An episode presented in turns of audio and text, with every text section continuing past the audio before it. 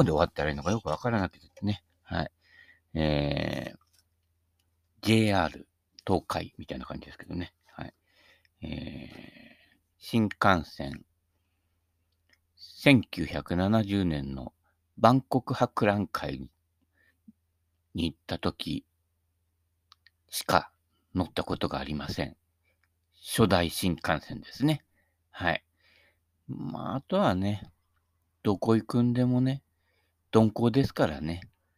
えー、以前ね、仙台仙台の方に行くのに、青春18切符、えー、青春とは言えない年齢ですが、買ってね、鈍行でね、仙台までね、行きました。結局5時間ぐらいかかったのかなとことこ。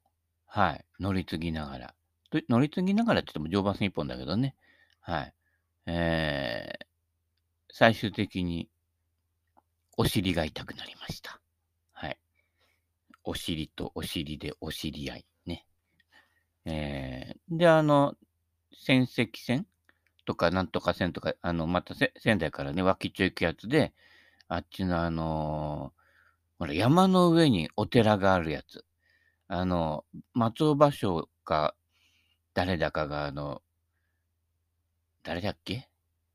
あの、岩に染み入る、セミの声って、あの、句を読んだところですね。えー、結構ものすごい、こう、断崖絶壁に、こう、えー、お堂かなんかが立ってるところとかね。はい。あと逆方向にあの、松島のってやつね。えー、あっちの方行ってね。はい。行きましたね。で、今はね、それはあの震災の前だったので、えー、震災前行ったところは、震災であの、駅とかレールとかが流されちゃって、えー、ね、その時、こう、えー、立ち寄ったところとかもね、あの、ドワーッとあの流されちゃってて、だいぶ、えー、今行くと、えー、違った感じになってると思いますけれども、もう 線路自体がね、海沿いじゃなくなっちゃったりとかして、その時は、あの、海沿いとか行ったので、すごい、あの、景色が良かったですね。はい。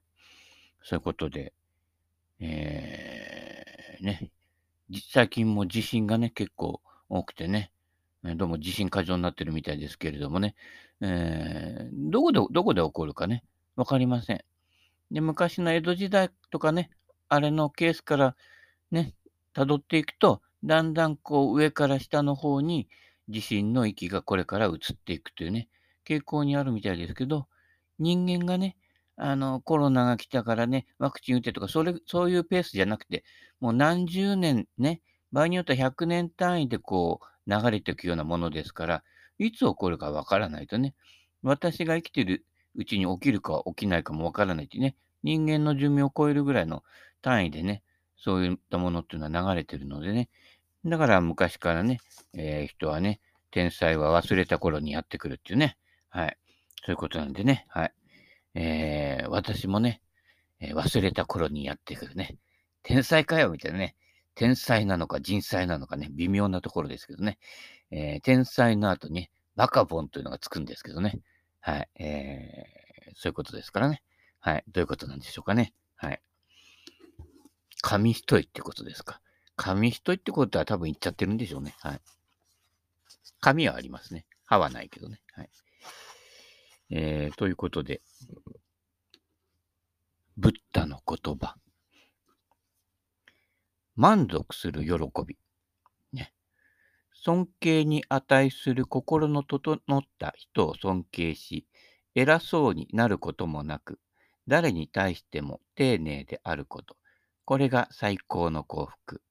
よくね、要はあのー、役職の人にはペコペコしてね、平には怒るってね、あのドリフのコントなんかにもありましたけれどもね、えー、こう、使い分けるとね、いやらしいですよね。どうせ会社の上下なんかね、一歩表に出ちゃったり、その会社辞めちゃえばね、なんでもねえからね、ただのクソ親父だからね。本当にね、そういうところのね、価値観と自分の心のね、あの、ストレスとか、そういうのを結びつけないことですね。うん。そこが結びついちゃってる人こそがめんどくさい、えー、元になるのでね。はい。でね、昔上司にそんなこと、あんなこと言われたからね、じゃあ、今度はね、あの、部下にね、えー、文句言ってやるみたいなね、えー、なってると、お前も同じ無地なだから、どっかでそういう流れをね、変えるということがね、必要になってくるんですけどね。誰が変えるっていうのはね、あこれを聞いたあなたですよね。もちろんね。はい。時にはね、あの、仕事度外視してね、下克上必要ですからね。はい。ちゃんと言ってやんないとね、ええその人のね、人生にとってもね、はい。誰も言ってくれないからのさばっちゃうわけですからね。はい。まあ、誰とはね。はい。んで、あのね、あまりその人が重要でないと思ってる人はね、結構無視されたり無視したりとかね、するね、いやらしい人がいますけどね。もうオール全部一緒ですから。猫の玉からね、犬のポチまでね。はい。全部同じに扱ってください。はい。今ここではないどこか、今ここではない何かを求めていても、もっともっとと落ち着かず、さまよい歩くのをやめて、ね。理想のドライバーはないか、みたいな感じですね。今ここにある、ごく普通のクラブや、あ、じゃあね、そう書いて書いてないね。あ、だから昨日ね、倉庫行ってね、持ってきたんですよ。ごく普通の MacTech の、あ、なに、NVR ってやつ ?11 度。ベタに優しいですよ。あの、言ってなんですけど、えー、キャロウェイとかゼクシオより優しいです。はい。シンプルに。はい。そういうことです。えー、多分ね、こう、あなたの無理のあるね、スイングの挙動も修正してくれるようなシャフトのしなりが、えー、結構ありますのでね。はい。えー、満足して、心が温かく充足していられること。これが最高の幸福。ね。ベストを求めるからおかしくなんで、ベターですよ。はい。でゴルフなんかはね、あのドライバートンだって、どうせドライバートンでね、フェアウェイのいいところがあると、2打目は絶対ミスするんですよ。はい。確率見てみ。で、ああ、曲がっちゃった、OB ギリギリ助かったなんてポンって、じゃ出しとこうって言ってね、次で寄せ腕でね、パー取れたりとかね、そっちの確率の方が、ナイスショットの後のナイスショットより、はるかに確率が高いんです。なぜかっていうと、ナイスショットが二度続くほどあなたはうまくないからですね。当たり前のことですね。もう、現実認知、満足する喜びね、樽を知れってことですからね。樽を知るが分かんない人はね、あの、樽酒でも買って飲んでくださいね。樽を知るね。はい。他人からこれまで受けてきた恩を思い起こし、それに報いたいという明るい心が湧き上がってくること。これが最高の幸福。まあ私の場合はね、恩は返しません。あのー、その人がそうしたくてしてるんですと。こっちが誰かにね、手を差し伸べたりするときも、俺がしたくてやってるんだと。お前を助けたくてやってるわけじゃないと。いうことですから、その、その時点で終了なんですよ。はい。でああ、恩受けたね。ああ、いくらのお酒もらったから今度いくらのクラブ返さなくちゃって、これっぽっちも持ってませんね。もうダフる人には練習場のマットあげる。いやもうダフるから芝痛めるからね、練習場のマットを引いて打っていいよってね。えー、それがね、えー、優しさかもしれませんしね。えー、ね、侮辱かもしれませんけどもね。いやね、それはもうね、はい。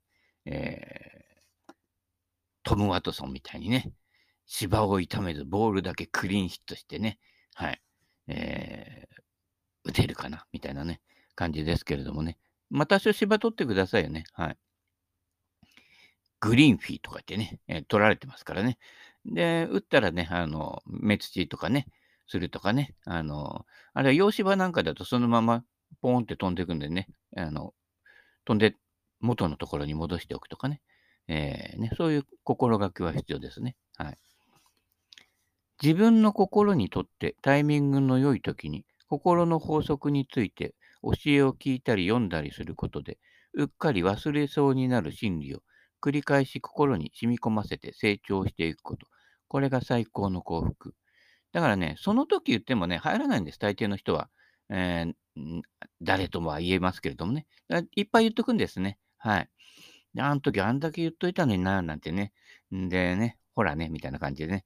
えーね、転べばいいのにとは思ってませんよ。あの、勝手に転ぶんでね。はい。えーということなので、気をつけてくださいね。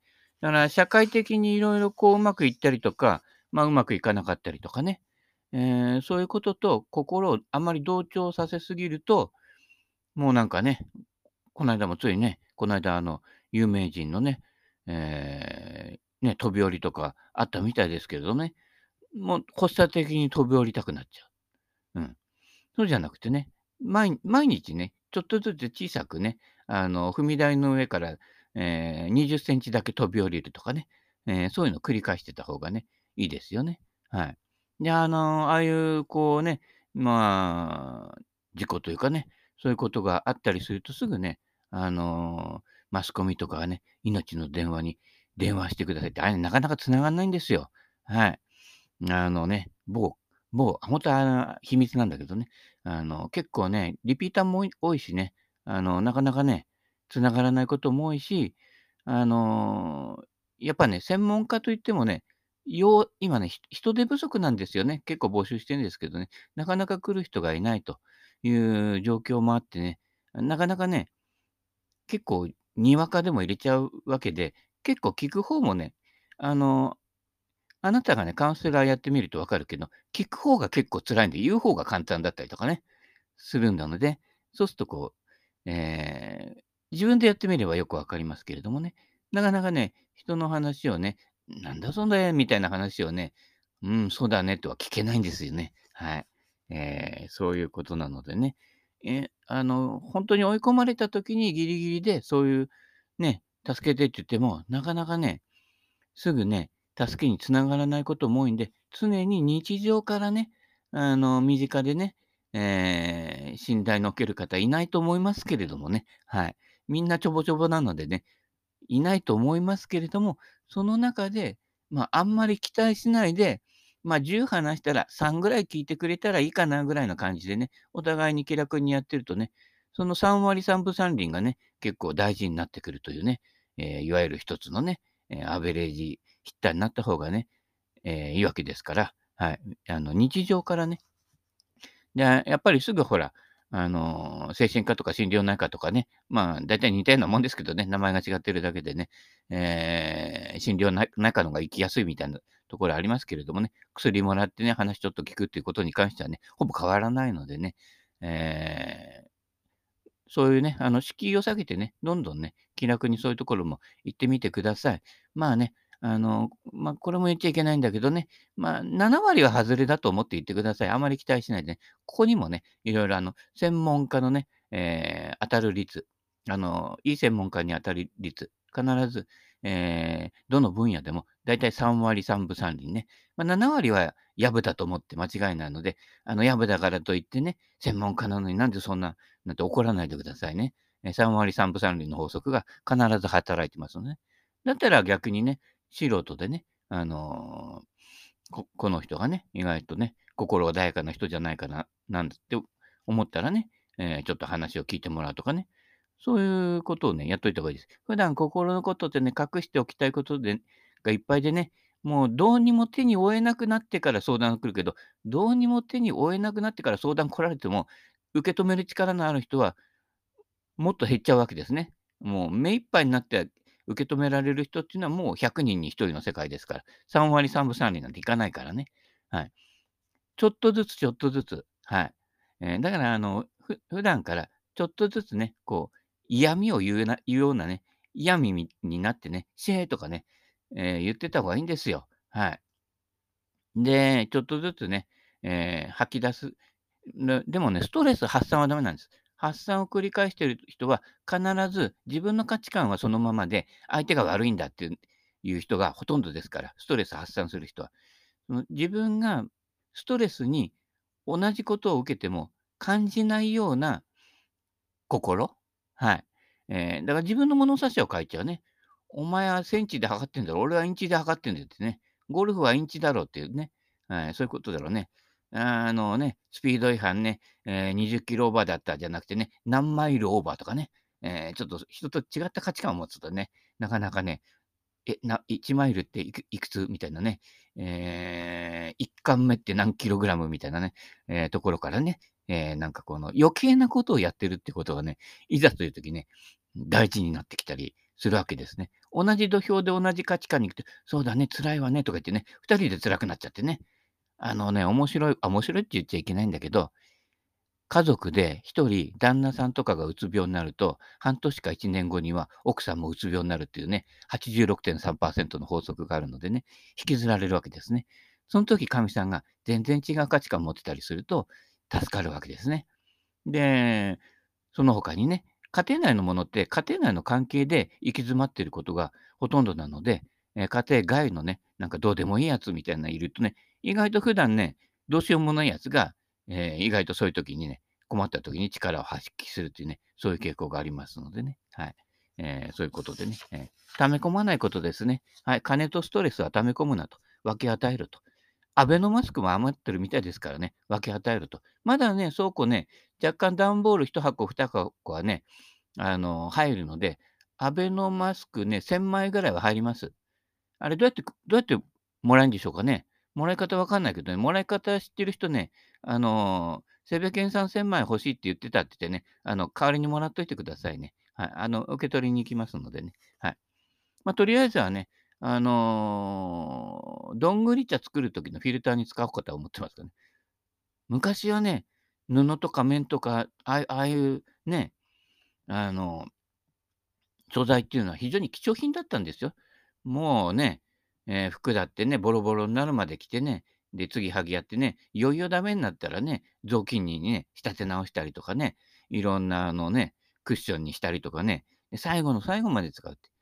もう私のポリシーとしては捨てることなくね、料理もそうですね、出し取った汁なんかもうね、3回ぐらい使いますからね、最後の最後も汁が枯れてくるまでね、使って、もう最後はね、えー、油ね、入れてね、あの、だしのカスみたいのとね、一緒に炒めたりとかね、えー、行くとね、だいたいこう、最初の1回ぐらいはね、かみさん食うんだけど、2回、3回目のだし汁になってくるとね、食わなくなってきますけどね。私はもう最後までとことん使い切るというね。だから、とことん生ゴミが出ないね、えー、暮らしっていうのをね、えー、しておりますけれどもね。はい。えー、まあいいや、それはね、はい。心を鍛える喜び、パート1。はい。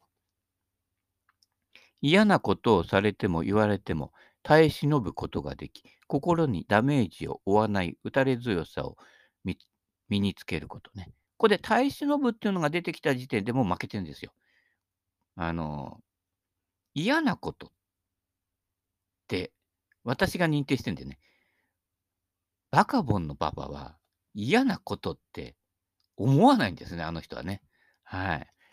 だから耐え忍ぶってこともないんですよね。ただね、あの、バカボンのパパって歌うまいんだよね。じゃあ、何が18番かっていうと、鶴田浩二の歌ね。古いやつだと思いでしょうがってね。あれを歌うんですね。何から何までってね、えー、ね真っ暗闇さって歌うけどね、バカボンのパパの頭はね、真っ白白なんですけれどもね。はい。それが最高の幸福って本当かよみたいなね。耳が痛いように思える内容のことを言われても、あ、誰のこととは言えるけどねって言われた人ね。はい。私にあの、転べばいいのにと思われる人ね。はい。それが自分を良い方向に変えるのに役立つ内容であれば、プライドなどを捨てて聞き入れる。そのような素直さが身についていることね。あだからね、誘ったんですよ、ゴルフ。全然読んでもいないですね。行こうよ。明日だけど。うん。それが最高の幸福。心を鍛えようとしてトレーニングをしている修行者に会って見習うことや、ふさわしいタイミングで心の仕組みを話題にして話し合えるような相手がいること。最高の幸福。だからね、あの、ストレスに強いんじゃなくて、普段から心の話してるんですね。で、大体あの、引きこもりとかね、不登校になった人が、俺とかと話してて、こういうこと話せる人いないんですよねっていうのがね、もう最初に出てくる言葉ですよ。つまり、話せる人がいないわけ。で、話しても、そんなの気のせいだよって頑張れよみたいな感じで片付けられちゃうんでね。で、頑張った挙句ね、飛び降りたくなっちゃうっていう話ですからね。そうすると、その、頑張れよって言ってるやつがね、お前ががんだよっていうね、えーことなんですよ。お前は頑張っていいけど、ね、そうじゃない人。頑張る人っていうのは、簡単に言っちゃうと、鈍感な人ですね。はい。あの、自分のそういういろんなね、こう、繊細な気持ちっていうのを抑え込んじゃってて、蓋をしちゃってる人なので、だから繊細な人の気持ちなんか結構傷つけてるわけですけどね。アドバイスしてるつもりでね。アドバイザーね、一番ダメなんですよね。誰と誰と言いますけれどもね。えーそんなことできんならやってるよっていう話ですからね。で、今度ね、よく見てるとね、その人がね、転ぶんですけどね。はい。で、バタバタするわけですけれどもね。はい。転べばいいのに、みたいなね、なっちゃうからね。えー、まあね、ほっといても転ぶんでね、ほっときますけれどもね。危ないな、危ないなと思っててね。でもアドバイス絶対聞かないからね、こっちのアドバイスはね。アドバイスする人ほど自分の信念が強くてね、人のアドバイス入んないんですよ。だからアドバイザーってダメね。はい。えー、心を鍛える喜び、パート2。君自身が守ろうと決めた心のルールを自らに課して、集中力を高めるトレーニングと自己観察力を高めるトレーニングを行う。そのトレーニングにより心身の苦しみが生まれるからくりを見破り、苦しみを減らしていき、ついには心の安らぎに至る。これが最高の幸福。ああ。私はね、ルールは作りません。ルール無用の悪党に正義のパンチをぶちかましてね、その正義がね、結局パンチだからね、あの、アンパンマンの最後はね、暴力で片付けるアンパンマンと一緒ですからね、正義ダメですね。正義が出てきた時点で、その人は自分を守りにま、まあ、自分の周りを守るというね、大義名分のもとにね、結局自分を守るんですけれども、もう正義が出てきた時点でもう負けです。はい。正義をっていうのは、こっち側を枠作って向こう側を叩きのめすが、それが正義ですからね。要はあの戦争ですよ。はい。